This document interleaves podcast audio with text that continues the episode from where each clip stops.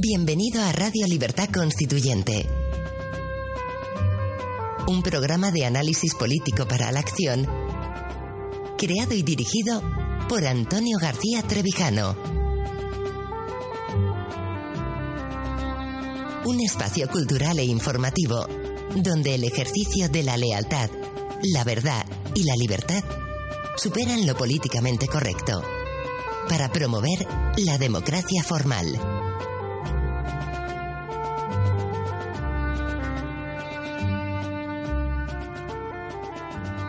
Muy buenos días, queridos oyentes. Bienvenidos a una nueva emisión de Radio Libertad Constituyente. Hoy es 20 de abril de 2016. Y hoy nos acompaña en el estudio don Dalmacio Negro. Muy buenos días. Hola, buenos días. También nos acompaña Pablo Mendiguren. Muy buenos días, Pablo. Buenos días. Estamos en contacto a través de Skype con nuestro querido corresponsal en Alemania, don Armando Merino. Muy buenos días, don Armando. Buenos días, David, y buenos días a todos en el estudio. Buenos días. Y por supuesto, contamos con la presencia de don Antonio García Trevijano. Muy buenos días, don Antonio. Pues con un día muy parecido al de ayer, casi gemelo, con menos agua, menos lluvia, pero un poco menos luminoso, a pesar de que, de que hay más luz en las nubes más blancas. Sin embargo, ayer era un espectáculo, el color del césped siendo verde, pero tirando a tonos dorados que un pintor hubiera deseado reflejar, porque es difícil ver tantísimas gamas de colores en un jardín como este. Y vamos a iniciar el día, los comentarios de hoy con Dalmacio y con Armando, empezando por las noticias de internacional, que vamos a empezar con Alemania. Las noticias las tiene ya anotadas eh, Pablo, las va a leer en Alemania, y también una noticia del Vaticano. Las de Alemania las tienen aquí dos, en tanto en el mundo como en el país, y las del Vaticano las le da también Pablo, pero ahora para tratar luego por separado de ellas, en un solo bloque de internacional. Don Antonio, si me permite, antes de que mientras Pablo prepara las noticias, les voy a recordar a los oyentes que el, Claro. el 23 de abril, les recuerdo, que don Antonio, la editorial MCRC venderá allí las siete obras eh, ¿Cómo? de- All- ¿Qué? Allí donde- en Barcelona, Ajá. en la feria de, de en San Jordi, en Barcelona. El sábado, día 23, venderá las siete obras de, de- que ha reeditado de don Antonio. El, el- el puesto eh, donde estará don Antonio firmando las obras está en, la, en Ramblas de Cataluña, número 113, allí en Barcelona. De 10 de la mañana a 10 de la noche. Y además estará al lado de, de la caseta que ocupará la, la Asamblea Nacional de, de Cataluña. Como, como curiosidad. Al día siguiente, el Domingo. el domingo, 24 de abril, don Antonio impartirá en Barcelona una conferencia improvisada, improvisada, sí, ya que pero para mí no hay diferencia entre lo improvisado y lo preparado. Por tanto, don Antonio ah, pasará allí la noche en Barcelona para al día siguiente, domingo 24 de abril, dar una conferencia en el Centre Civic Casinet de Ostafrancs a las once y media De la mañana, claro. de la mañana, exactamente. Y también la obra de don Antonio, editada por la editorial MCRC, estará a vuestra disposición aquí en la feria de Pozuelo de Alarcón, el domingo, el mismo domingo, 24 de abril. De 11 podrán ustedes disponer de, eh, de las obras, porque el puesto estará abierto de 11 a 15 horas y se, se encuentra, se encontrará, es la caseta número 12 que se encuentra a la altura del número 11 de la Avenida de Europa, aquí en Pozuelo de Alarcón, ya que como el- la editorial MCRC radica aquí en, en, en Pozuelo de Alarcón, pues el ayuntamiento Somosaguas. en Somosaguas, pues el ayuntamiento ha, co- ha concedido el permiso para que Porque ahí en ese caso teníamos derecho, por lo visto. No sé, pueden elegir como es natural pero es una feria del libro simpática porque solamente pueden participar los eh, escritores o las editoriales de, que residan en Pozuelo. Y yo no sabía que aparte de mí existe alguna otra editorial aquí. Supongo que sí, pero no lo sabía. Muy bien, pues Serán también autores, ¿no? A lo mejor, o, Supongo, o supongo. escritores. Supongo Porque que si no. Si para no- ti solo, No, para mí solo no es porque una de las casetas Ya, ya, la- ya. tengo que compartirla con otra editorial. ya, ya. muy bien. No, eso está bien. Muy bien. Pues- Es muy simpático. Recordando esto a los oyentes, ya Pablo puedes comenzar con, con la lectura de los titulares. De acuerdo. Pues en internacional, en el país, tenemos dos noticias referidas a Alemania. Eh, a, a cin- a cinco columnas tenemos la primera noticia. Alemania juzga al líder de Pejida por alentar la xenofobia. Y debajo tenemos eh, Kohl recibe a Orbán tras criticar la política migratoria de Merkel. Muy bien. Eh, vamos a comenzar contigo, Armando. Eh, las dos noticias son importantes, más la de Merkel y la de la de Kohl. Pero como la otra es más pintoresca, eh, el país y el mundo le dan bastante importancia eh, porque son siempre llamativos las actuaciones de las consideradas extremas derechas. Que en Alemania el, líder se llama Bachmann, el que fue, el líder creo que fue el fundador, y pero es que la noticia impresionante es que ha sido condenado por más de 100 veces, por 100 robos, que luego también por tráfico, tiene otra condena de tráfico de drogas, que se autoexilió a África del Sur, donde fue también expulsado, y esta joya, pues es la, por lo visto, una de las personas eh, líderes, la palabra líder sí que conviene a estos tipos de, de personajes políticos que arrastran a convencidos por sus carismas. Y el carisma de este hombre debe ser muy grande con ese antecedente. Bien, Armando. Desde, luego es un, es un es todo un personaje. No hay nada más que, que oírle hablar y cómo se y cómo se expresa para, para ver qué tipo de, de personaje que es y que efectivamente yo no lo sabía, me he enterado me he enterado hoy a raíz de la noticia aparecida en el país de que estaba también había tenido ya multitud de, de condenas por robos y por otro tipo de, de delitos. Si es uno, Em, perdona, pero una pregunta, si es uno que yo he oído una vez, que he visto algún vídeo, es un tipo que debe tener cierta cultura y que se expresa muy bien, Se expresa con mucha claridad, eso desde luego. Sí, sí. muy claro y da la impresión de que tiene cierta cultura. Y, y tiene- si es- si es el mismo, que no lo sé. No No pero, nombre. pero desde luego, a ver, es, eh, es, eh, es una forma, o sea, la, la forma de, de hablar es clara, no tiene, no, Mm. no, no hace compromisos o no, no se mueve en, una, en, un, en, un, eh, en un marco de grises, sino que, que Mm. habla, bueno, con palabras que todo el mundo le puede entender. que no hay- y- En el mundo dice claramente, en titulares lo destaca, a ver, fue detenido 100 veces por robo, se exilió a Sudáfrica, se autoexilió, donde acabó siendo expulsado y más tiene otra, fue detenido por tráfico de droga. Y eh, después de estar en- de la cárcel pasó entre rejas un año y medio y a punto estuvo de regresar aún. Después una vez en libertad fue detenido por tráfico de droga. Esos son hechos. Y, y por eso ahora el- viene. Tu comentario sobre esos hechos.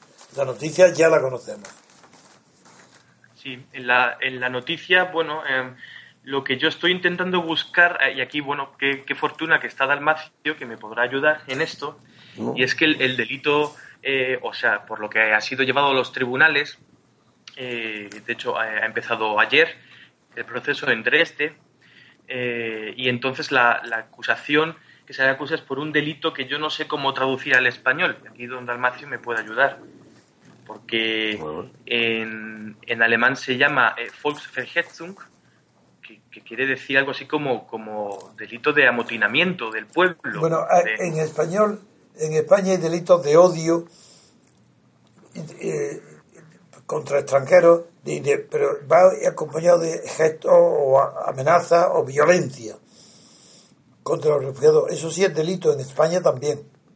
Es delito contra el pueblo, yo creo, traducido literalmente. Instigación, ¿no? Es instigación al odio y la violencia contra... Es, es xenofobia, en realidad. Exacto, Sí. Eso Es es. xenofobia. Eso es. Que es una moda eso de la xenofobia. Si es que lo del racismo es un invento del multiculturalismo. Es que todo, absolutamente todo, viene de Norteamérica. Si es que ni hasta esas cosas se inventan ya en Europa. Eso viene de las universidades norteamericanas y de la prensa norteamericana. Pero es que allí tenía además un fundamento por la tradición que hay del segregacionismo de la raza negra y la... Allí tiene otro antecedente. Sí, que lo están explotando también, que hay ONGs que explotan eso, que por ejemplo las críticas a la policía han aumentado, fomentadas por una por una organización que se llama Black no sé cuántos, que, que también como Parenjú recibe dinero del, eh, del Congreso al parecer, y que se dedican a explotar cualquier cosa en que viviera un negro ya lo convierte en una cuestión racial si es contra él. Y, es lo mismo ahí, ahora es el manía de la xenofobia. Yo no sé si, si este es un xenófobo o no, por lo que dices, bien es un cara dura que explota lo que le parece. Claro, las- la- lo que le lleva ante los tribunales eh, en esta ocasión son pues, sus comentarios y sus, eh, sus escritos en su página de Facebook, en los cuales, entre otros objetivos, pues ha llamado a los refugiados pues como eh, eh, ¿cómo se dice? como va- vagones de ganado, llenos de ganado, así como, eh, como eh, prostitutas, como lumpen, o sea, lum- lumpen, porque es la palabra lumpen, que es alemana, que Mm. conocemos, y como chusma. Así es, eh, y esas son las, la- las declaraciones, los escritos que le llevan, le, le llevan delante del, del tribunal. O Eh, sea que si, vamos, no entro en la cuestión, pero si esa gente eh, fuera realmente chusma, que que habría que ver si la es o no, por los yihadistas, pues no se encajará ahí. No se puede decir. Bueno, es que generalmente en las épocas como ¿Qué? las que vive ahora Alemania, y pasa en todos los países, se exacerba y se exageran los titulares de los sentimientos, atribuyendo también intenciones eh, delictivas donde hay solamente eh, antipatía, odio, pero no O llega, descripciones, Sí. o simplemente una descripción. por ejemplo, Porque si uno es negro, pues es un negro. Desde luego. Pero, pero yo me refería ahora a que el ánimo está tan excitado, tan sensible para acusar enseguida de extrema derecha a todo lo que no es la socialdemocracia Claro, es que para la de extrema derecha. eh, extrema derecha, fascismo, cualquier cosa, o, o locos, o lo que sea, si es que lo hacían los rusos, al que no estaba de acuerdo con el sistema, Hombre. a, Sibe- eh, al- Siberia, a- no, Siberia al principio, y luego un psiquiátrico. Claro, y luego el psiquiatra. sí. Claro. Bueno, pero es que la noticia que es la no, paradoja de la libertad de la noticia que no hemos hablado porque viene en el periódico El Mundo y viene en segundo término, pero que es reflejar mucho más que esto, el ambiente en el que está viviendo Alemania ahora. Y por eso vamos a luego a analizar con mayor detenimiento el problema de los distanciamientos entre Merkel y Kohl a propósito de los refugiados y de lo de Erdogan también, que es un tema importantísimo, el permiso de, para juzgar sí, un- en una querella, en un juicio penal al periodista que ha llamado, que ha insultado, es verdad, que ha injuriado a Erdogan. Bien, la noticia que quiero hablar es que un comando de policía, de la élite de la Policía Federal Alemana, ayer hizo una redada en la localidad sajona de Freital. Y en esa eh, localidad detuvo cinco miembros de un grupo de ultraderecha. Ya estamos, ahí él lo. Es al- probablemente, a lo mejor es peor aún que ultraderecha. Pero yo, y es que siempre es- eso está tan socorrido. Y es verdad que dice, planeaban atentados contra refugiados, planeaban. Fíjate lo difícil que es probar que se planeen. A lo mejor estaban hablando en contra de a saber. No sé, A lo mejor se lo han inventado. Pero voy a seguir con la noticia, porque eso solo ya merece nuestro comentario. Los detenidos, cuatro hombres de 18 a 39 años y una mujer de 27, habían participado en los últimos meses en al menos tres ataques contra albergues en Sajonia. Tres ataques. ¿Qué significa contra albergues? Contra ¿Y qué significa ataque? No es que no significa nada. Y un, contra un albergue. Pero será contra seres humanos, no ataques contra albergues. ¿Y qué significa ataques? bueno, los agentes de policía lograron, en ese, ese comando especial, lograron incautarse de material pirotécnico, cohetes y explosivos de procedencia checa. Uy, si es de procedencia checa, es seguro que esto ya es que era el colmo. Ya está, seguro ahí, la extrema derecha checa es la que... Es que, es que son noticias de verdad. Según la Fiscalía Federal, los cinco detenidos habían formado en julio del 15, de 2015, un grupo de extrema derecha. ¿Y por qué lo saben? Que era así. Al que llamamos, llamaron Freital y existía la sospecha de que preparaban nuevos atentados. Sospecha de que preparaban nuevos atentados. Y los cinco han sido acusados formalmente de intento de asesinato, cualquier cosa. Comisión de graves lesiones corporales, amigos. Es otra cosa. Si se han atacado y han producido comisiones corporales, esos son delincuentes, pero ¿qué extrema derecha? Y de formar parte de una organización terrorista de ultraderecha. Esto es gravísimo. Y sin embargo, figuraros qué titulares, qué manera tan, tan indeterminada, tan imprecisa de hablar. Eso es sembrar el miedo entre la población. Tanto el miedo a los posibles terroristas de derechas o de izquierdas o de centro, como el miedo a que el Estado les acuse por cualquier cosa. Y ahora, les claro, por cualquier cosa. Pero como, tiene, como esto es para darle confianza a los ciudadanos, y al Estado de la y socialdemocracia. y al mismo tiempo amenazarles, que cuidado. Y darles confianza, dice, la fuerza de seguridad han logrado aceptar un golpe decisivo a una estructura terrorista regional de ultraderecha. Han logrado dar un golpe decisivo. Menuda estructura. Ha señalado el ministro del Interior, Tomás de Malsi. Eso suena a propaganda. Claro que es propaganda. Aparte de lo que puede haber de verdad, de que haya... Eh, la acción también demuestra que el Estado, de lo que demuestra que el Estado actúa, comillas, de forma consecuente y oportuna contra delincuentes y estructuras de ultraderecha. y demuestra otra cosa. El Estado demuestra que actúa contra, contra la ultraderecha. Pero demuestra otra cosa. Que el Estado, es decir, el gobierno del Estado, tiene miedo a la población. Tiene miedo a la población porque la población está bastante harta del gobierno.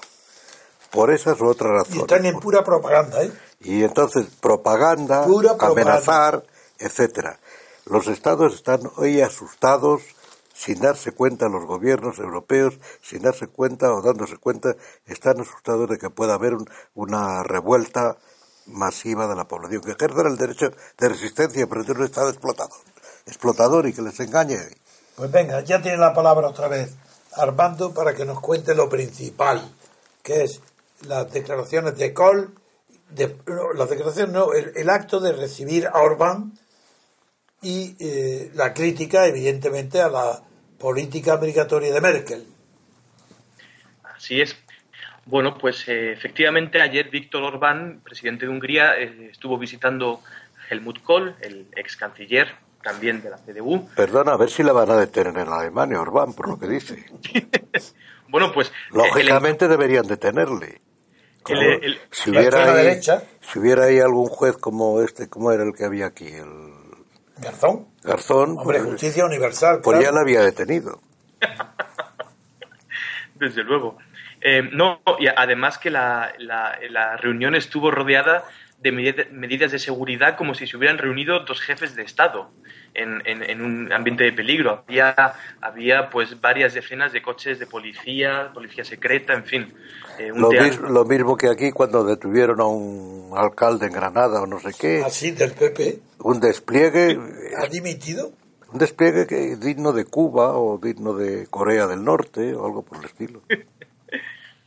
y, y bueno, pues decir que antes de la, de la visita de Orbán eh, se estaba especulando mucho porque efectivamente estas declaraciones eh, de Helmut Kohl, como bien ha dicho don Antonio, eh, más que declaraciones, se trata del prólogo del último libro que Kohl ha escrito. Ah, sí. que el libro, el libro tiene ya una antigüedad pues, de, de medio año aproximadamente. Y el libro se llama Preocupación por Europa y Ah. ha sido traducido al húngaro eh, recientemente, hace 10 días aproximadamente. Mm. Y en el prólogo de la traducción húngara, el propio Helmut Kohl pues, escribió las siguientes palabras que, que les leo pues, eh, literalmente entrecomillado, para que sea más preciso. Dice así Kohl, "Am, la solución a las regiones afectadas, o sea, la solución al tema inmigratorio, eh, no- la solución no se encuentra en las regiones afectadas. La solución tampoco se encuentra en Europa. Europa no puede convertirse en el nuevo hogar para millones de personas de todo el mundo que se encuentran en situación de emergencia. Este es, eh, esta es la, bueno, el prólogo y las declaraciones eh, que, dieron, que dieron lugar a que, a que saltaran todas las alarmas. ¿no? Y bueno, y a, y a significar de forma explícita el distanciamiento que viene ya de algún tiempo a esta parte eh, entre, entre Kohl y Merkel. En la, en la segunda parte del... del- Y, y del si me permites un inciso que tiene también Sí. cierta importancia, y del Papa, porque Kohl es católico. Y además católico parece que, vamos, será muy pecador, pero serio.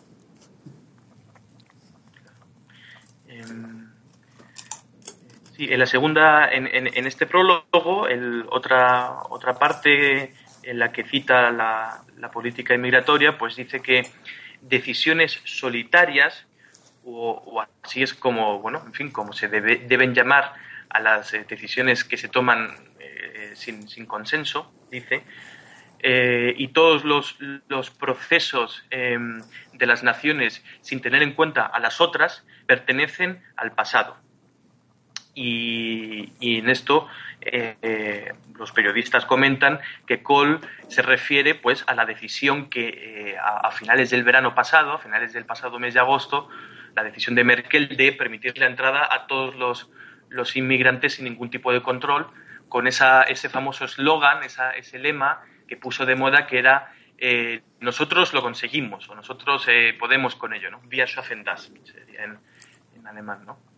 Entonces, este, este era el, el- ambiente, el marco eh, previo a la reunión que tuvo lugar ayer entre, entre Orbán y Kohl, que por otra parte, y esto a mí, bueno, pues eh, a mí personalmente me ha desconcertado un poco, aunque seguramente pues que, que- sabrán, verlo mejor que yo, eh, el significado, porque eh, después de la reunión, que duró aproximadamente una hora, pues no hubo, no hubo declaraciones de, de Orbán significativas, ni criticando a Merkel, ni tampoco diciendo nada en concreto. Tengo aquí las palabras que dijo, que además no permitió preguntas de los periodistas, y nada, pues dijo simplemente que, eh, la figura de Helmut Kohl es un grandísimo valor para Europa, que le agradece todo lo que ha hecho por Hungría durante su- sus años de mandato y pidió a los periodistas eh, que no forzaran al ex canciller a, eh, eh, a posicionarse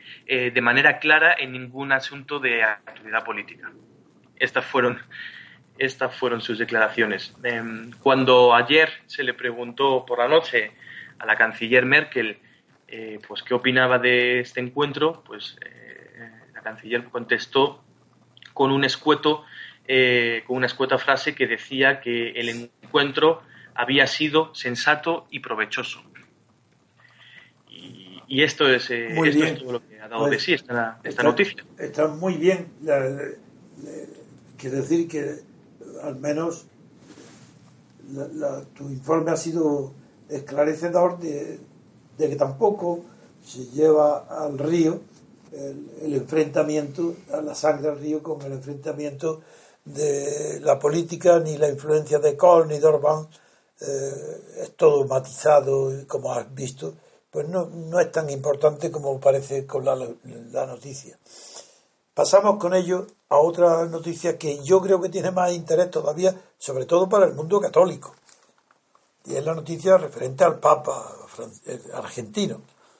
Pues eh, la noticia es que el Papa fue, según el país, como siempre, antes lo comentaba Dalmacio conmigo, que el país dice, el Papa fuerza la retirada del embajador francés por ser gay, con lo cual da la impresión de que ha sido una cosa clarísima que, que el Papa ha obligado a que se retire el, embajador francés, designado por François Hollande. Sin embargo, leyendo ya eh, la letra incursiva debajo del titular, no resulta tan claro. Es verdad que lo que dice es que François Hollande, el presidente de la República Francesa, ha, ha tenido que retirar a Laurent Stefanini como embajador designado ante el Vaticano, el Vaticano que con su silencio de, de 15 meses ha dejado claro a gritos que no le da su placer por ser gay. Ese es el tema.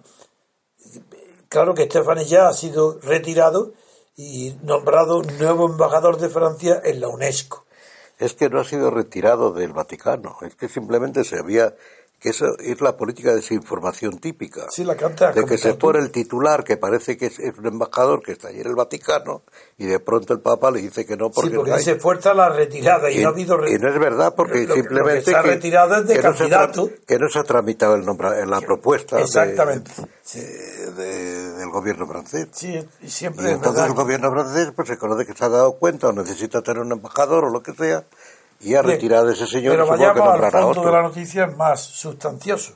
Eso es el país. Pero el fondo de la noticia es que así como el Papa tiene declaraciones expresas de apoyo, no de apoyo a los homosexuales, sino a la igualdad absoluta y trato exactamente igual sin discriminación ninguna a los homosexuales, y sin embargo, en los hechos, en, en sus declaraciones se declara como un socialdemócrata, el Papa siempre, un hombre que no se pronuncia por nada porque todo está bien y mal a la vez, pero luego en la realidad pues no le da el placet a un em, embajador, un pretendiente, embajador pretendido, sí, pretendiente a la embajada francesa en el Vaticano, pues no le da el placet durante 15 meses porque es homosexual.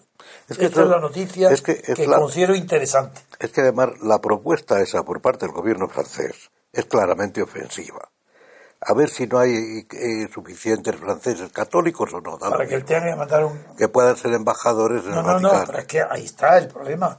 Es que el problema de Almacio está ahí, en que justamente el, la prevalencia que hoy hay de los homosexuales en los medios de comunicación en el mundo y en los puestos de mando. Y del feminismo y de todo eso y del ecologismo. Porque, porque para no parecer que son anti-homosexuales los demás. Entonces, Holanda, para que no parezca que él es un homosexual, le manda nada menos que al Papa. No, porque le podía haber mandado a otro sitio. Pero ¿por qué a la, Iglesia Católica? ¿Por qué? O con intención ofensiva. No. Yo más bien veo culpabilidad. Es que, ¿no? se le puede ocurrir a un presidente de un gobierno francés o de cualquier país mandar a un homosexual de embajada al Vaticano. A menos que solo tenga ese disponible, que no haya otro es, que, es que no puede ser. Es que Hollande, que es un hombre tan imagínate que, que, se le ocurre mandar este señor a Irán de embajador. sí. Vamos, es que, es que no. A lo mejor, La diferencia es que a lo mejor en Irán dicen que sí y luego cuando llega allí le fusilan. No, lo matan a pedradas. lo matan a pedradas. No, pero lo que yo creo, yo de verdad creo que la influencia del evitar ser considerado culpable de anti-homo es más fuerte que la provocación. ¿Para qué Hollande, que es un hombre débil, sin carácter, fracasado, que no tiene popularidad ninguna, que respiró un poco con un alarde de fuerza declarando la guerra al terror, a los, perdón, a los terroristas, haciendo nada, un hombre insignificante que no tiene estar en popularidad más baja, ¿cómo se va a tener un acto ofensivo al Papa? es que ni lo concibe. Es para él defenderse él que o, él, o alguien de su gobierno. Sí, bueno, pues es verdad, puede ser. Bien, de acuerdo. la noticia, sin embargo, es muy importante porque demuestra una vez más que una cosa son las declaraciones oficiales de lo políticamente correcto en Europa, que como acaba siempre también de desarnar Dalmacio, procede de una moda que lleva ya vuestro tiempo, desde Clinton para acá, eh, ya en, en Norteamérica también lo políticamente incorrecto era, es lo que designaba lo bueno y lo malo en, la, en, la, prensa, no solo en la, en la prensa y en los medios de comunicación. Pues ahora también el Papa es un, está en el mundo entero, en sus declaraciones siempre son socialdemócratas. Y en cambio su conducta ahora ha sido neta. Bueno, no, que diga que, que los gays que la palabra gay a mí me repugna porque significa alegre. Yo digo homosexual. ya es homosexual o marica o como se sea. Yo digo gay porque el periodismo, sí, sí, yo hablo, de homosexual. Sí, sí, homosexual, pero es correcto que el Papa diga eso porque desde el punto de vista católico es así. No hay diferencia ninguna eh, que uno sea homosexual, ni que sea prostituta, ni que sea nada. Todos son iguales. Eso no es socialdemócrata, eso es católico. Pero a la hora de la comunión no. No, hombre, pero es lógico. Para la comunión hay que estar en no, es católico. No, si no es el homosexual, no. Una cosa es el homosexual y otra cosa es el homosexual que ejerce como ah, tal. Ah, claro que no es lo mismo. El homosexual, pues es un señor como cualquier otro. No tiene por qué, no hay por qué diferenciarle. Eh, la prostituta, pues es una señora como cualquier otra. Lo que pasa es que es, eh, si, si, no está. en cualquier caso, yo pues soy ateo, yo estoy hablando con mucha lejanía y distancia respecto a la, al papado, al papa, a sus declaraciones. Pero, lo importante, lo importante es eso, que ha dicho que no. En este caso, claro. Que no, que los principios son los principios. No, no lo ha dicho, simplemente ha guardado silencio. Es, la manera porque tampoco estaba allí ejerciendo ni nada de eso. Y porque también es más socialdemócrata no decir nada que decir no, le doy el... No, no, no, eso es diplomacia, no. Bueno, pues diplomacia, de acuerdo. No, eso es, una diplomacia para que crear un conflicto. Se le dice no rotundamente crea un conflicto. o le buscaban provocar un conflicto. Si aquí han mandado a dos que, se, que al principio eh, llamar con sus maridos, el embajador norteamericano y el embajador francés, vienen con sus maridos, o al revés, o ellos son las maridas, yo no lo sé. Y vienen aquí y al principio, yo no me acuerdo cuál de ellos que nombraron, se comentó, se comentó por lo menos en internet de qué iba a hacer el gobierno. Bueno, el gobierno de aquí dice que sí a toda, cualquier cosa. Pero probablemente vienen con intención aquí no se les ocurre mandarlos a países árabes. Por ejemplo, yo creo que ni a budistas o a China. Bien. Bueno, yo con esto creo que podemos terminar la sesión de internacional, unos minutos de música, de pausa musical y enseguida pasamos a las noticias interiores. Música y volvemos, queridos oyentes. Pues antes de, terminar la, intervención de hoy, desde aquí, desde Múnich, pues quería, aprovechando la, presencia de, Dalmacio eh, hoy en Somos Aguas, pues quería, quería reseñar que el próximo lunes aparece, sale publicado un nuevo libro de un autor aquí en Alemania muy conocido porque es muy polémico siempre oh. y, es uno de los grandes euroescépticos alemanes que se llama Tilo Serrazzin. Eh, Tilo Sarrazin, para los oyentes que no lo sepan, eh, fue durante los años 70 pues, un miembro eh, más o menos destacado, aunque nunca con cargos de gobierno, del SPD, del Partido Socialdemócrata, que siempre se movió en las esferas de altos cargos, sobre todo en el Ministerio de Finanzas, con grandes cargos de funcionario, y a partir del año 2000, 2001, pues pasó a la a la empresa privada, estuvo en, el, en, la junta directiva de la, de, la Deutsche Bahn, de, los, de la empresa de ferrocarriles, y después ha estado también en el, en el Deutsche Bank dentro de, la, de, los altos puestos.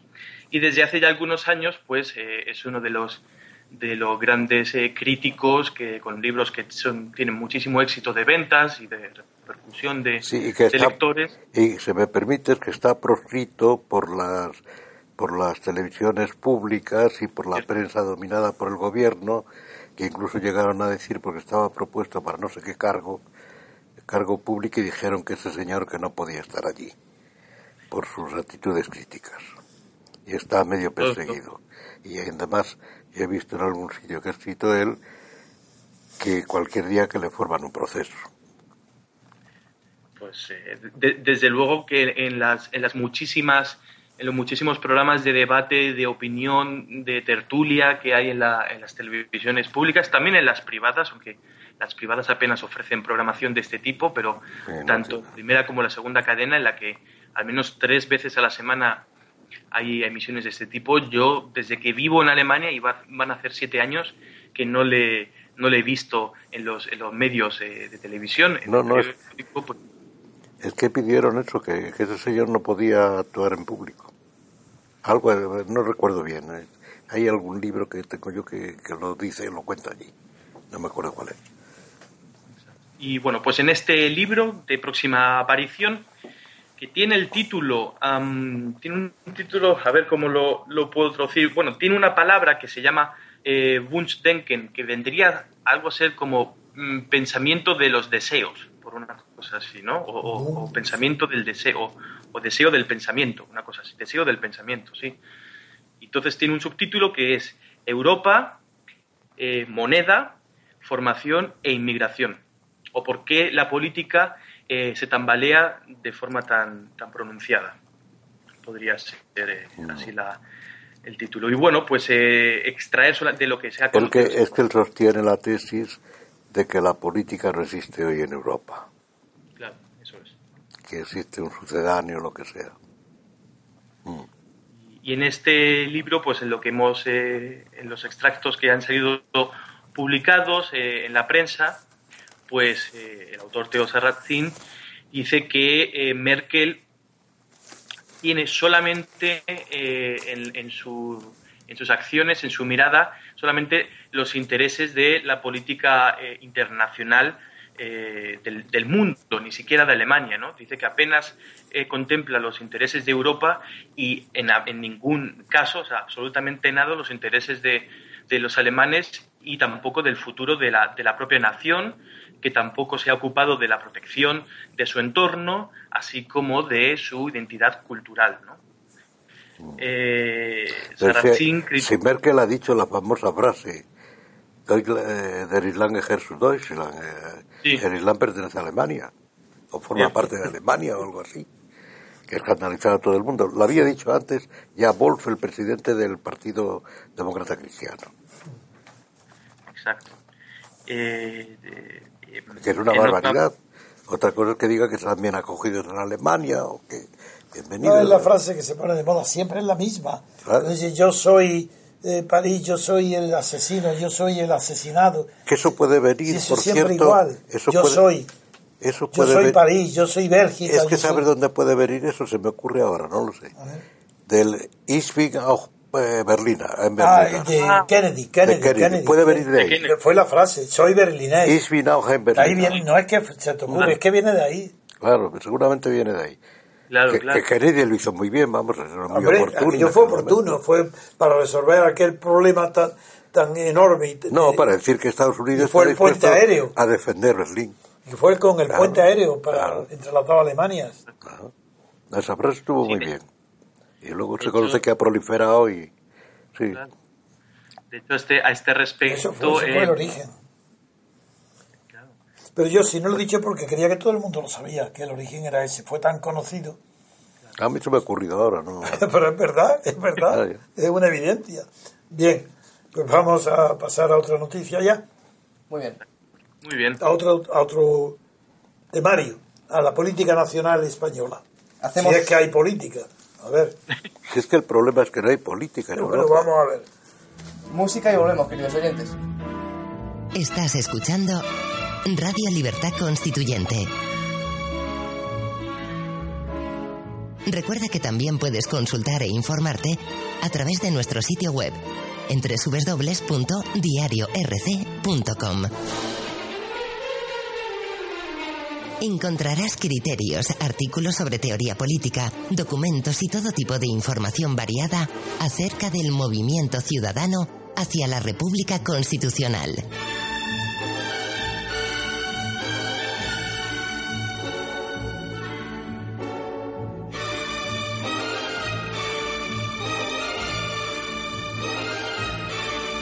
Continuamos, queridos oyentes. Comenzamos este segundo bloque con la lectura de las noticias nacionales. Y va a leer Pablo. Adelante. Sí, en, en Nacional, el caso Manos Limpias no tiene trascendencia jurídica en NOS. Eso ¿En qué periódico?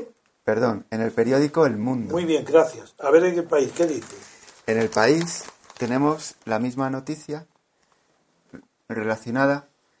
La investigación a manos limpias no afecta al juicio contra la infanta Cristina. Bien, este tema tiene aparentemente mucha importancia o mucha trascendencia jurídica, aparentemente, porque en realidad no tiene ninguna. Lo vais a entender los que no sois abogados a la perfección. Y yo me reservo, el día que esté aquí Pedro, para los dos juntos ya explicar con más detalle, con más minuciosidad, que, por qué se ha planteado el tema en la prensa cuando no tenía que haber salido en la prensa. La razón es así de sencilla. Están detenidos, acusados, con una acusación de delitos, de tanto manos de delitos perseguibles de oficio, de extorsión, delitos de chantaje, extorsión, de sacar dinero a cambio de publicar, de hacer publicidad, tanto manos limpias como Ausbank. Y se, se ha planteado la duda, incluso de las personas que no tienen ni idea de lo que hablan, pues ha habido en la, pre- en la televisión, le he oído, que esto podía afectar gravemente a la continuidad del proceso contra la infanta. La continuidad. Sí, la Continuidad. continu- Continuidad del proceso. Que, eh, según esa- he oído opiniones directamente diciendo que podía la infanta quedar absuelta de todo delito en un plazo inmediato Bueno, es otra cosa, pero, pero la continuidad. de- del procedimiento. Que continúe el procedimiento. Es que yo no veo. Bueno, tú no lo ves porque no eres abogado, por eso espera que lo explique y entonces lo comprenderás.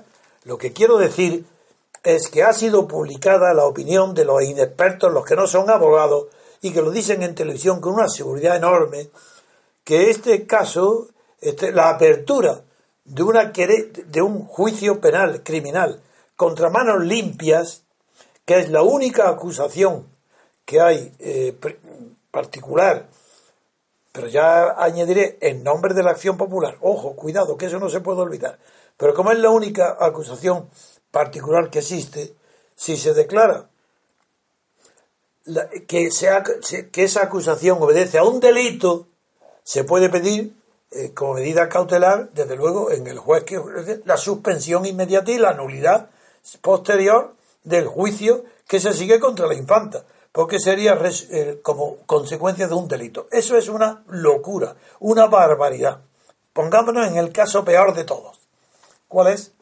Pues que los presidentes de Manos Limpias Dosban se celebra el juicio y termina la fase de instrucción y dentro de pues, nada un año o dos O 20. Sí, pues, pongamos rápido, sí que pues dentro de un año son condenados y tienen derecho a recurso y recurre y recurren y tardan en resolverse este asunto ocho años o diez o quince. Bien, mientras no haya sentencia firme de condena, Claro. no hay la menor posibilidad entre un millón ni una de que eso afecte al proceso contra la infancia. Eso me parece a mí. Eso no, es que es la opinión de jurídica, eso es irrebatible. Por eso digo yo que no entiendo la continuidad, que por qué puede afectar la continuidad. Ah, eh, pues, bueno, pues ya yo argumentan que no puede ser un juicio sostenido porque, exclusivamente. porque les hayan detenido. No, ¿Ya? no, no, no, no, un juicio sostenido mediante el delito. El- si, si se demuestra, dicen esos que no saben el derecho, pero moralmente creen, como no saben derecho, creen que si la acusación y el proceso contra la infanta proviene de una del mantenimiento por manos limpias de Ya, la ya, acción ya. popular y ese mantenimiento obedece a un delito de extorsión, de chantaje, Por eso, pero pues ahora- la consecuencia de ese delito es la nulidad de la acción. Claro, y digo, por- muy bien, pues eso será en el peor de los casos cuando se declare la pero sentencia. eso, por eso que yo y, entiendo que... y además de eso, ya eh, cuando esté aquí Pedro, ya citaremos artículos expresos que ni siquiera eso es posible. Porque la acción popular no puede tener efectos retroactivos. Se han celebrado pruebas mediante la acción popular. No es una acción personal privada, sino acción popular. El titular de la acción no es manos limpias. Está ejerciéndola en nombre de otra cosa, que es nada menos que el pueblo. Luego, segundo tema. Sí, Eh, pero el delito, ¿quién lo ha cometido? El pueblo no, lo ha cometido unas personas. La acción popular no puede quedar afectada por eso, aunque sea un delito, pues se condena el delito, pero la acción popular permanece intangible. Y en tercer lugar el tema que se charlaré con Pedro, que procesalmente no tiene cabida. Son los tres. Pero ¿quién es ahí el pueblo? No, la acción popular es, se llama acción popular porque es cuando cualquier persona puede Sí. ejercitar, alegar que en nombre del pueblo, que es el... Bueno, ¿quién es el pueblo? En el derecho penal es el perjudicado en todas las... Claro.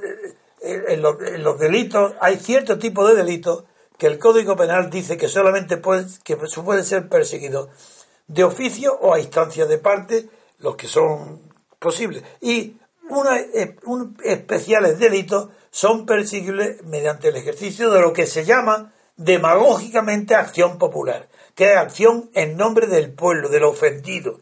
Porque se dice que el ofendido por el delito es la sociedad, el pueblo. Y ante esas tonterías existe una acción popular. No me pregunte, Dalmacio, ¿por qué? Porque entonces estaríamos sin parar hablando del derecho durante 20 años.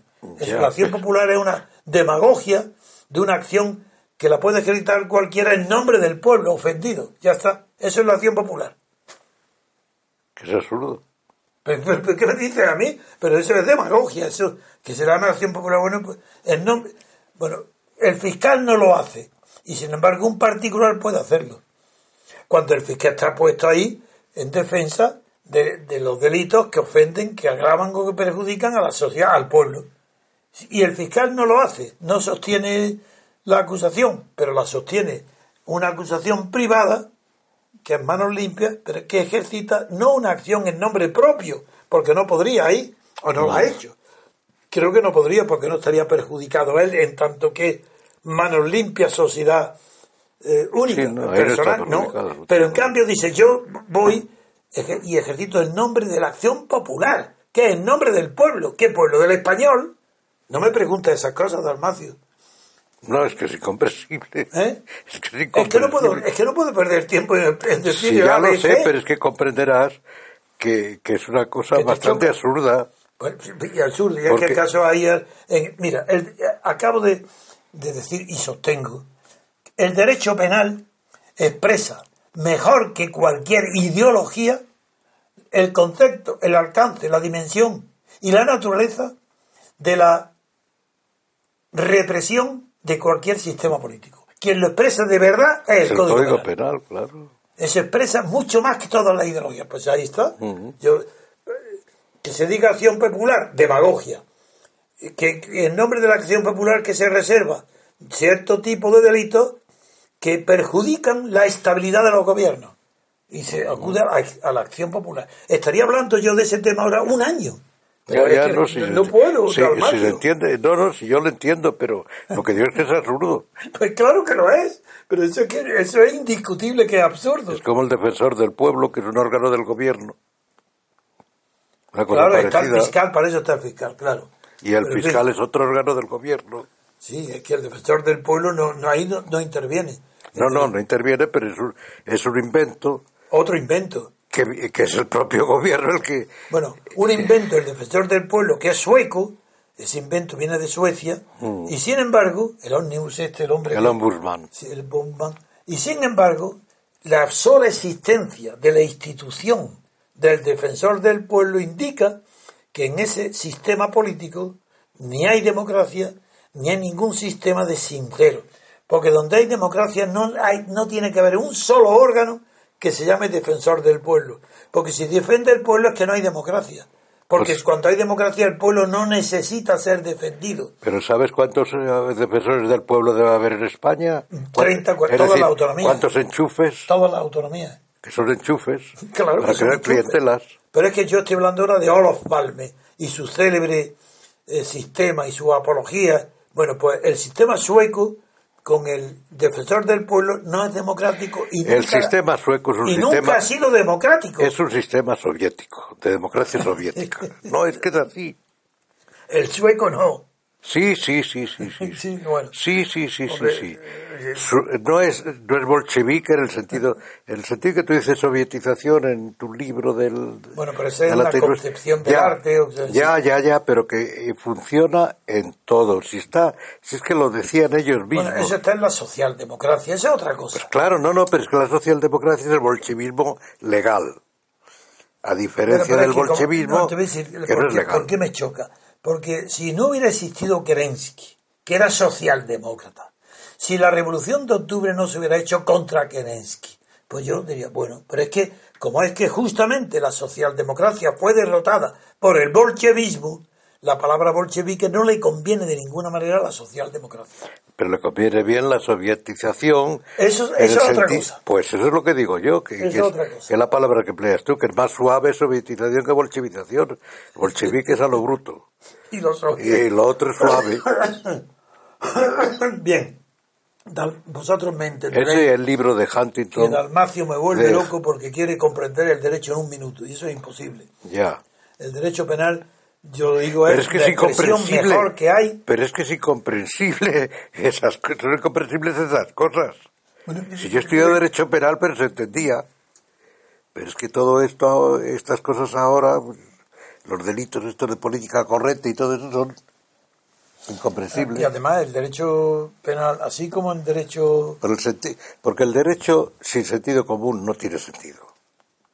Y no, todo no, no, eso es muy exagerado. va contra En- el sentido común. No, en el derecho común hay muchas cosas contra el sentido No, el común. sentido común, el sentido No común. digo que en el derecho existen instituciones que no se puede, que contrarias al sentido común. Bueno, Por ejemplo, tú me debes algo y yo no te lo reclamo durante un tiempo y, y prescribe, no- eso no va contra el sentido común. Tú eres tutor mío mientras no me pagues. sí, bueno, y pero el eso- derecho admite no, la no, prescripción. pero el sentido común implica el sentido de la seguridad. Es que por razón de seguridad es por lo que se Claro. olvida. Y entonces eso lo entiende todo el mundo perfectamente Eso sí, porque, porque, es la seguridad porque, del tráfico. porque has dejado pasar tanto tiempo. Sí, eso es la seguridad, sí. Claro, es el sentido común. Sí, pues yo, yo creo que el sentido común tiene una parte, es más, hay una obra formidable que tratan estos asuntos del sentido común en el derecho, yo te lo diré, pero es que ahora ante la Ya, radio ya. no quiero desviarme. Yo te daré un- del sentido común tiene, bueno, la filosofía popular, la, de- la que prosperó en- bajo en la Prusia de Felipe II y la que de Sal- Salisbury, hay, un- hay una filosofía que sí está basada en el sentido común y en el derecho eh, derivado de esa filosofía sí que se puede sostener que el sentido común es el que la piedra angular donde se asientan la- las instituciones que esa filosofía popular defiende. Pero en el código de Napoleón y en el código de María Teresa, que fueron los que los impulsados después del apogeo de la Aufklärung y sobre todo de, de Prusia, de- de- ahí el sentido común no ha sido, no es la piedra que explica todo el derecho, no. Hay algunas instituciones que sí, que se explican por el derecho del sentido común, pero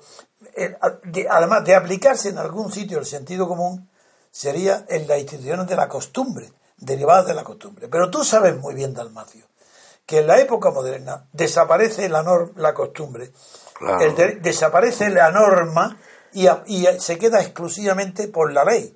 Y en la ley ya... El positivismo. el posit- a eso voy. Y desde que ya Kelsen consagra las teorías puras del derecho en el- la ley pura, Ahí se acabó el derecho. y se acabó, por tanto, el sentido común. Claro, pues, Ya, es- bueno, pues pues, ya no serás de la razón, que No, el no, sentido común es derecho. En las costumbres. En Claro, la- en la sí. costumbre. Las costumbres están basadas el artículo quinto me parece que es del Código Civil, que dice... las fuentes del derecho. las, eh, Ese es el primero. No, no, o es el otro. Que, ¿cómo es? La Entonces, la ignorancia de la ley No excusa de su cumplimiento. cumplimiento. El sentido común. Eso es del- no, y hay No, no. muchísimas. Quiere decir que, Bueno, que por sentido, sentido común, común. toda la gente entiende lo que otra cosa es que no pueda precisarlo. Por ejemplo, la que- herencia no está regulada por el sentido común en España. Pero es de sentido común que la gente herede los de sus padres, sus tíos, es sentido común. Otra cosa es la regulación concreta. Sí, bien, bueno, la existencia de la herencia. Bueno. Pero parece lógico que si tú tienes algo que tus hijos digan, bueno, o tú mismo se lo digas a tus hijos. Yo creo que en el caso de la herencia es mejor el sistema del eh, como su- subsidiario del sistema anglosajón, Yo herencia lo libre. creo, Yo también lo creo. Creo que es una cosa que había que terminar con la legítima, con todas digo, cosas. son cosas que no son de sentido común. Pero- pero eso ya es el no derecho es que- Es que no terminaríamos. Es, Ya, que, es que yo no ya. olvido nunca que estoy en la radio y que Bueno. y esperan de nosotros Bueno, algo concreto. bueno. Y es verdad que el tema que ha sacado es muy bonito. Un Sí. día lo sacamos y brevemente lo tratamos. ¿Qué relación hay entre sentido común y derecho? Y verás tú que es espantosa la relación. Y hay unos estudios muy buenos sobre ese tema. Y mira que yo defiendo el sentido común. En la política, por ejemplo, defiendo el sentido común por encima de todo. Como una de las La- pruebas más grandes La política sin sentido común no tiene sentido. Eh, Se pierde el político. Bueno, estábamos eh, examinando la noticia. Ahora ya me he olvidado. Venga, dime tú, ¿de qué estábamos hablando? No me Yo no me acuerdo. acuerdo. Decirme, David, que no Nos me acuerdo. hemos perdido Pero esto- todos. Pero esta es la culpa de Dalmacio. Sí. Vaya, hombre. Hombre, ¿yo Sí, hay que buscar un culpable siempre. Hombre, es- eh, conmigo siempre. Si Pareces el gobierno, caray. Bueno, estábamos hablando eh, de cuál de los temas, del primero, del segundo ya. De, de bueno, manos limpias. Ah, bueno, pues mano limpia. Ah, sí, va- sí, sí, el juicio le falta. El- la abogada de manos limpias, que es Virginia López Negrete, tiene bastante sentido común. Ella. La vio en declarar en televisión, siempre la he visto correcta, y hay una declaración de hoy bastante interesante por lo que declara, sin ninguna duda, de que no piensa retirar la acusación contra la infanta Cristina, a la que acusa de supuesta cooperadora en dos delitos fiscales cometidos en, en 2018 por su esposo. Muy bien, y no lo piensa retirar. Yo nunca retiraría la acusación. Yo- esta es la moda introducida por Tierno Galván y de la socialdemocracia, que dice yo retiraría. ¿Será yo reti- no retiraré? ¿Por qué no retiraría? Yo nunca retiraría, pues el nunca y el retiraría no, no, no casan bien. Yo nunca retiraría la acusación. Ya lo he dicho en numerosísimas ocasiones. López Negrete insistió en que no piensa retirar la acusación contra Cristina de Borbón y explicó que si su cliente, manos limpias, así lo decidiese, ella se retiraría antes. Pero si es que, es que aunque lo decida, si es que este- no, han comprendido el tema del mecanismo de- del procesal. Está en marcha, ¿cómo se va a anular la cantidad de diligencias practicadas por el tribunal de acusación ya directo, el que va a juzgar la sentencia? ¿Cómo va a estas alturas decir que eso no vale para nada? ¿Por qué? Pero si mientras no haya sentencia firme es imposible. Y la sentencia firme que tarda ocho años. Si eso, eh, para los que crean que hay Es esa posibilidad, será cuando haya sentencia firme, antes no. Y tiene que seguir. Eso no suspende ni retrasa los trámites. Habrá sentencia de la infanta mucho antes que sentencia sobre manos limpias. Ya está, eso es todo. El segundo tema, Yo lo que sí quisiera hacer observación es que de todas formas eso, lo lo de manos limpias, yo no sé si ahí alguien ha actuado de forma que perjudique a la monarquía. Porque es una patata caliente, porque si ya sale suelta la infanta, no entre si con razón o sin ella, ya hay un veredicto popular de que ahí se quiere liberar a la infanta. Con lo cual, el rey actual queda muy mal lugar. muy bien. A ver qué, si podemos pasar ya a otro bloque, el último, sobre Podemos. Sí, hacemos una Que pequeña hay pausa. noticias muy importantes sobre Podemos. Muy bien, pues hacemos una pequeña pausa y volvemos enseguida. Gracias por escuchar Radio Libertad Constituyente. Recuerda que puedes seguirnos también si lo deseas en Facebook o Twitter a través de nuestras cuentas oficiales. Busca el texto Diario Español de la República Constitucional en Facebook y pulsa en me gusta para seguirnos. Busca Diario RC en Twitter para localizarnos también en esta red social. en la plataforma YouTube puedes visualizar información diversa a través de los canales Tercio Laocrático y Libertad Constituyente TV.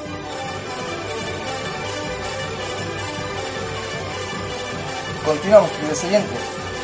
Adelante, Pablo. Bueno, yo les voy a leer los titulares de Mundo. En portada, Iglesias se salta a los estatutos para blindar sus listas el 26J. Elude la obligación de ir a primarias y hace prevalecer a los candidatos que había impuesto en diciembre. Avanza en la negociación de una alianza electoral con IU, pese a los recelos del Rejón. Más abajo tenemos la noticia relacionada. Un juez acusa a Rosell ante el, ante el Constitucional de manipular el sumario. En interior, eh, continuamos la noticia eh, en portada. Iglesia se salta a las primarias. La noticia de portada con ese título. Exactamente. La, Iglesias. Iglesia se salta a las primarias. El líder de, de, Podemos apuesta por ignorar la obligación que marcan los estatutos bajo la excusa de que el 26J sería una segunda vuelta. El Rejón vuelve a alertar en contra de una alianza con Izquierda Unida.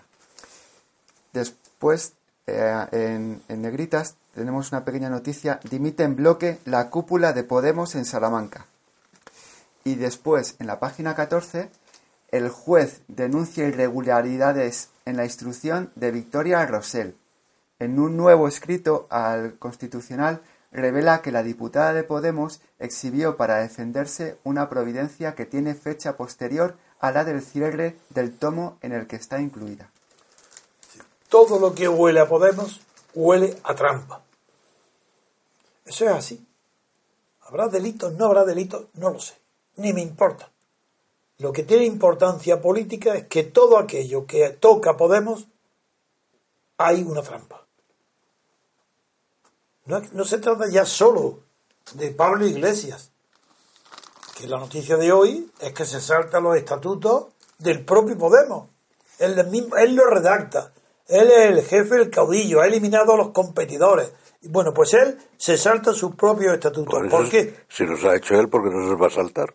Sí, pero porque los otros, porque lo aprueban los demás y los militantes lo adoran, creen que es un... Bueno. Bueno, pues nada, hay que denunciar que no tiene vergüenza y que está eh, engañando a las bases, eh, fingiendo que es un partido de izquierda y muy demócrata y muy liberal, cuando no es más que un germen de un partido totalitario con aspiraciones totalitarias, A mí me- no de orden comunista, eh, cuidado.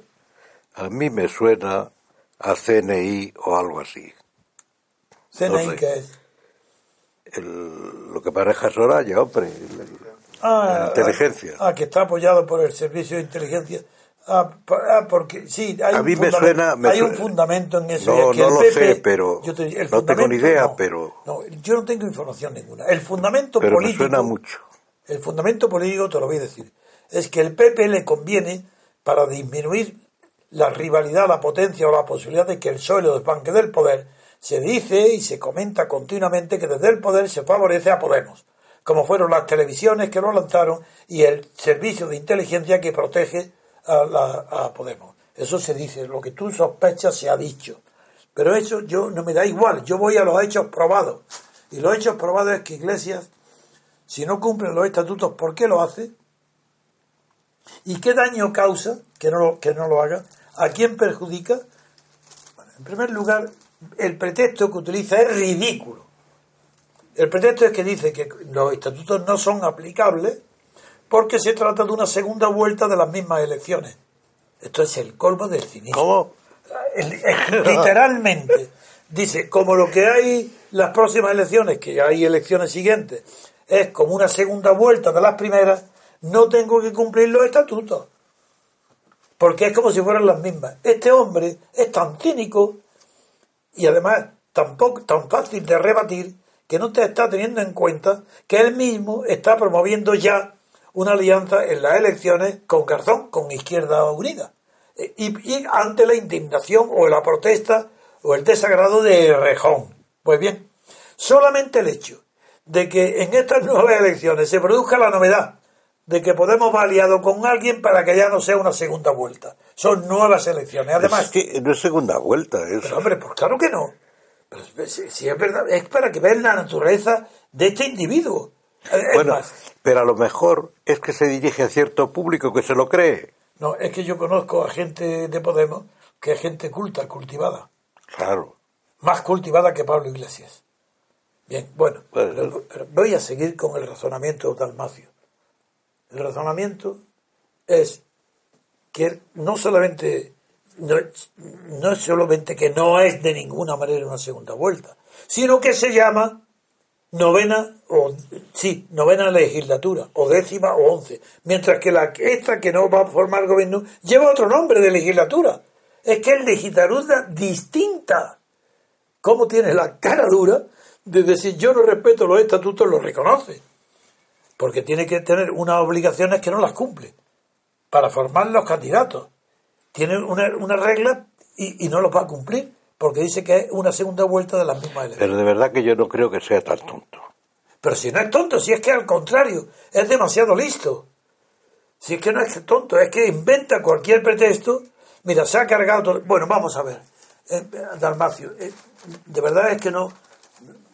Es que no comprendo. Hay ciertas cosas que no comprendo. Bien. Le voy a leer la noticia a ver si Dalmacio con esto ya se entera de una vez quién es Iglesias. En Salamanca. Podemos en Salamanca un comunicado de la ejecutiva local. Dice, entre comillas, atención, ha dimitido en pleno, ¿eh? Dimite en pleno la cúpula de Podemos en Salamanca. ¿Bajo qué dice? Hoy. La noticia es de hoy. Dice, ¿por, por qué dimite en, en bloque? Por un por aumento insoportable de la violencia interna dentro del partido en Castilla y León y el abuso de poder y persecución política y organizativa por parte de la directiva autonómica, que está dirigida por Pablo Iglesias, que están sufriendo esa insoportable presión, persecución, la está sufriendo la Secretaría y el Consejo Salmantino, que son los que han dimitido en bloque. ¿Quieres alguna explicación más allá? ¿Para qué voy a acu- a acudir a otros más? Violencia, violencia, violencia. Como los camisas pardas de Hitler, como los camisas negras de Mussolini. Violencia, violencia, violencia. El que no siga las instrucciones de Pablo Iglesias. Si Pablo Iglesias le he oído yo decir en televisión, no hace mucho, que tenían suerte los que a los que él criticaba y llamaba fascistas, de que no fuera a partirle en la cara en la televisión diciendo eso. Pero es que no sabéis quién es Pablo Iglesias. Un violento bruto, fascista, quiere el Estado y el poder, y el- sin conocimientos intelectuales, ni mérito ninguno, moralmente desechable, quiere conquistar el Estado con el poder y con la fuerza, amenazando. Y eso, si eso pasa dentro de su partido, ¿qué pasaría fuera de su partido si este hombre tuviera el más mínimo poder? Es un peligro público. Pablo Iglesias porque es un desalmado. No tiene preparación intelectual ni control intelectual ninguno sobre sus apetitos de poder y de violencia, que no la puede apenas disimular. Ahora, ¿qué le dice a Errejón? Errejón que está en contra de que se forme una alianza electoral con Izquierda Unida. Y tiene sus motivos. Porque no es lo mismo el triunfo. Porque la, idea es, si tiene 5 millones de votos Podemos, la simpleza, la simpleza de los dirigentes de Podemos, de Pablo Iglesias, dice, si nos presentamos con Izquierda Unida, que tiene un millón, pues tenemos 6 millones. Pues no, señor, no tenéis ni idea de política, eso no es así. La alianza transforma la naturaleza de la oferta que puede elegir el votante, no el elector que no elige, perdón, que puede votar los que voten. Puede perder millones porque entonces salía con el Partido Porque no es Comunista. lo mismo. Salía con el Partido Comunista y entonces, y entonces puede perder millones porque se le descubre. puede perder. Y esa es la postura de Rejón. El Rejón dice, Ya, estoy en contra de, izquier- de, de alianza ninguna con Izquierda Unida. Ya, y pero- Pablo Iglesias dice, habrá alianza con Izquierda pero Unida. repito que a mí me sigue sonando eso a algo que está desempeñando un papel. O es completamente tonto o está desempeñando No, tonto no es. o está desempeñando un papel Lo que es muy inculto. se ha montado no aparte no hace falta para ser un Político espía o algo así es ninguna. seguir las instrucciones que le dan y, y a lo mejor pues por eso había que montar el Podemos se ha ensalzado y ahora conviene deshacer Podemos ¿Cómo? ¿Qué, qué conviene? Claro, y a lo mejor ahora conviene deshacer Podemos y entonces él quiere aliarse con el, con el Partido Comunista para que pierda votos Podemos. No, no, pero el, el enemigo de, de- del... No, no, no.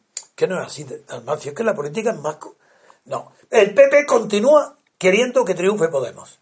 Porque es la manera de acabar con su rival, que es el PSOE. Él considera que Podemos no es un rival para gobernar España, que eso perpetúa al PP para siempre. Pero quiere atacar al PSOE, por eso no ataca, el PP no ataca a Iglesias. Y el PP es la autoridad, el gobierno, el control de los organismos. Y esos no atacan a Podemos. Exactamente así. ¿Pero qué crees? ¿Que tiene la listeza Pablo Iglesias de creer que es la política de Rajoy el que lo está ayudando y favoreciendo? De ninguna manera. Él no tiene autocrítica, es un creído enorme.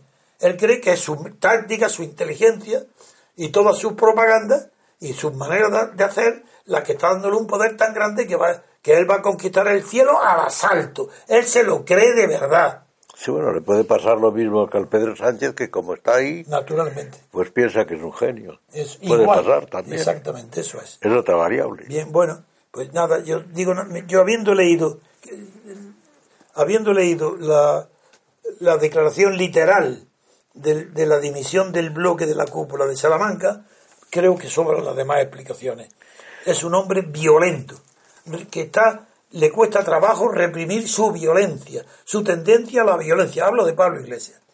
Y cree que porque él diga que son la segunda vuelta, las próximas elecciones, es la segunda vuelta de las anteriores, que sus partidarios, como está seguro que lo siguen como un dios, como un apóstol, como una secta, pues ent- entonces cree, lo dice y cree que lo van a seguir. Y quien se lo ponga, lo fulmina, se va a quedar el Rejón. ¿Y que ¿A Rejón ha hecho algo? ¿Va a hacer algo? Después de, la- de haberle echado y haber nombrado a otro. Y ese otro, eh, ese otro, el de Echenique, ¿qué hace para equilibrar el poder dictatorial y solitario de una sola persona, en donde ya no cuenta para nada nada del partido? ¿Qué hace? Nada, nada. Aquí es- o es, se sigue lo que diga Pablo Iglesias, entonces ya los partidarios tienen que saber que de acuerdo, que muy bien, que los del 15M creéis que Pablo Iglesias refleja aquella indignación, seguir apoyando a Pablo Iglesias. Pero si a mí me alegra, ojalá triunfe. Ya veréis entonces lo que va a durar. ¿Qué? Hay una frase hoy en las elecciones de Estados Unidos que me ha llamado la atención y que es aplicable a España, pero no por Pablo Iglesias, sino por los separatistas catalanes y por la- en la- el triunfo de Trump, de Trump en, la- en Nueva York es- ha sido tan grande como estaba previsto que ya le falta poquísimo, le faltan apenas 400 votos para reunir la cantidad, eh, la mayoría, no, no, la cantidad necesaria para ser directamente presidente. Y hay un movimiento, Aspirante. sí, sí, el aspirante, pero hay un movimiento dentro del Partido Republicano que se opone a este nombramiento y ha soltado la frase nada menos que el presidente del Senado republicano ha dicho o Trump o la guerra civil. Es Y que, él a favor de la guerra civil, pero claro que la guerra civil no es una palabra literal, es in- es configurar, eso es Bueno. inconcebible. bueno, Pero yo- eso es lo que ha dicho el presidente, de- y yo lo digo igual aquí ante los catalanes separatistas. Bueno. O separatismo o guerra civil. Yo he leído un artículo en Internet de un norteamericano que parece bastante sensato, no recuerdo el nombre, diciendo que Norteamérica está muy dividida, cosa en la que también están abundando Walling y Fukuyama en sus libros últimos, está muy dividida por una serie de cuestiones y que puede haber incluso amenaza de guerra civil. No que lo haya dicho este señor, sino que lo ha dicho este. Y que puede estados como Texas que, pueden dicho de la separarse. viene hoy, Claro. en declaración textual del presidente del No, Senado. no, pero quiero decir que, que Sí, sí. llueve sobre mojado. Que está hablando. Yo no creo que lo haya, vamos. No, no, no, no, claro que no. No, no, bueno. No, bueno, no lo hay, no lo hay, no, seguro que no. eh, en Norteamérica que los, los ánimos están más crespados de lo que trasciende aquí. Sí, pero, eh, que a mí me lo han pero- dicho gente que vive, que vive allí, que digo, conoce En aquello. España, o, se- o cata- separatismo de Cataluña o guerra civil. Y no lo va a haber, porque no va a haber separatismo. Por eso es por lo que no va a haber guerra civil. Pero porque el separatismo solamente sería estaría moralmente justificado y la- que- si hubiera ganado una guerra civil de separación de Cataluña. Bien, bueno. Pero para terminar, como se está haciendo tarde, eh, y quiero terminar diciendo cuál es la naturaleza tramposa permanente de Podemos. Y es antes de empezar, comentando con Dalmacio, digo, me recuerda la frase que corrió el mundo entero de Dick el tramposo, refiriendo a Richard Nixon, que era llamado así, mucho antes del, del, del Watergate, eh, cuidado, que Dick el tramposo esa fama la tenía antes, y recorría entonces, después se ha repetido muchísimo, pero la primera vez que se dijo la frase referente a un político, ¿le vende- comprarías un coche usado a Nixon? Fue la primera vez que se dijo. Después ha corrido por el mundo entero. ¿Compraría un coche usado a una persona que no es de fiar? Eso se dijo mucho antes del Watergate. Bien, pues Podemos deja chico todas las peripecias y travesuras de Nixon en el poder y antes de llegar al poder. Eh, no solo ya es lo que antes hemos hablado de, de Pablo Iglesias, es que son todos. Es que fue Rejón con las becas, es que es monedero con el dinero que recibe de Irán o de Venezuela, es que todo lo que tocan se convierte en algo sucio, sospechoso de delito o no, da igual. Ahora, ¿y ¿a qué me refiero la última noticia? La jueza, la jueza que la juez Rosell, que es la ministra de Justicia de Podemos en caso de que triunfara Pablo Iglesias, la que le presenta, no para de hacer cosas vergonzosas. Ahora el juez, un juez denuncia irregularidades en la instrucción de Victoria Rosell, que en un nuevo escrito ese juez dirigido al Consejo General del Poder Judicial revela que la diputada de Podemos, que está sometida a ese expediente exhibió para defenderse de- del delito de prevaricación, puesto que estaba favoreciendo, y parece, bueno, que estaba favoreciendo al, al, al presidente de Las Palmas porque tenía relaciones, era amigo de su marido. Bueno, pues exhibió para defenderse una providencia que tiene fecha posterior, escuchar, una providencia de fecha posterior a la del cierre del tomo del sumario en el que está incluida. Es decir, una fecha posterior a un tomo que está cerrado y antes. Se ha descubierto ahora otra investigación. Es que no falla. Es que todo lo que está alrededor de Podemos huele a podrido. Todo. Todavía está por ver algo limpio que rodea Podemos. No me Bueno, pero, pero y ahí el secretario judicial no podía haber dicho que esa fecha... No, pero ya está certificado el juez. Si el juez ya le certifica, No, claro. pero, pero quiero decir que ya puede dictar la providencia fuera de fecha. Sí, Pero el secretario judicial, si yo entiendo bien, tendría que haberse dado cuenta. A lo mejor le pasa desapercibido. no, no llevará lo que dice aquí. Lo que dice la noticia del mundo es, dicha providencia, esta que fue eh, falsificada la fecha, se Ah, incluye... falsificada o dictada fuera de... no, no, falsificada, hombre. Ah, la- la- mira lo que... ya, ya, que borran y... Sí, sí. No, no, no ves que está no falsificada, no. Una prueba falsa, porque está metida en un tomo Ya, ya, ya. que está cerrado antes de la fecha nueva de la providencia, una providencia falsa, Ya, pero por mentirosa. eso es por lo que digo yo, si el Bien. secretario ahí no Ya verás, que ya ver. voy a hablar del secretario, Dalmacio, paciencia. Es que dicha providencia se incluía en el folio 1337 de los autos, de los autos penales, y estaba fechada el 30 de julio, cuando el tomo se había cerrado por el señor letrado de la Administración de Justicia, nueva denominación de los secretarios judiciales, es que son letrados. si ya no se llaman secretarios, está la socialdemocracia, ya no le llama secretario, porque secretario es un término despectivo. Secretario es alguien que está a las órdenes de otro. pues no lo entiendo, porque los partidos socialdemócratas, el jefe es el secretario del partido. Bueno, pues mira, pues allí también han llegado, aquí han, ya han cambiado el nombre. Ya aquí no se llaman, igual que los practicantes, son... si ahora médicos. todo el mundo es licenciado y entre poco doctor. Eso, bien. Pues mire lo que dice. La con- ya que el, secret- el señor secretario, que no es secretario ya, que el con fecha 16 de junio, es decir, un de 2014, es decir, un mes y medio aproximadamente antes de que se incluyera la indicada providencia, que no había sido notificada a las partes. Y el señor secretario había cerrado un mes y medio antes, y la jueza ha falsificado la fecha de una providencia posterior que ni siquiera ha tenido la precaución de haberlo hecho bien, la ha hecho mal y la han descubierto. Y eso es Podemos, unos chapuceros haciendo trampas una tras otra y que están reclutando a quien a la gente de menos prestigio en las carreras, pero con nombre. Eso es Podemos, en fin. Yo la verdad creo que vamos a terminar. Hoy no estoy muy satisfecho de cómo yo de mi intervención no la he llevado de una manera sistemática, pero en cambio me divierto siempre muchísimo con todas las interrupciones de Dalmacio, que son pocas en realidad para lo que él desearía, porque él desearía oír una frase, ¡pum! y un comentario gracioso, irónico, y con lo cual me hace que, pierda, es que pierdo, ya no me acuerdo de dónde lo que hablamos.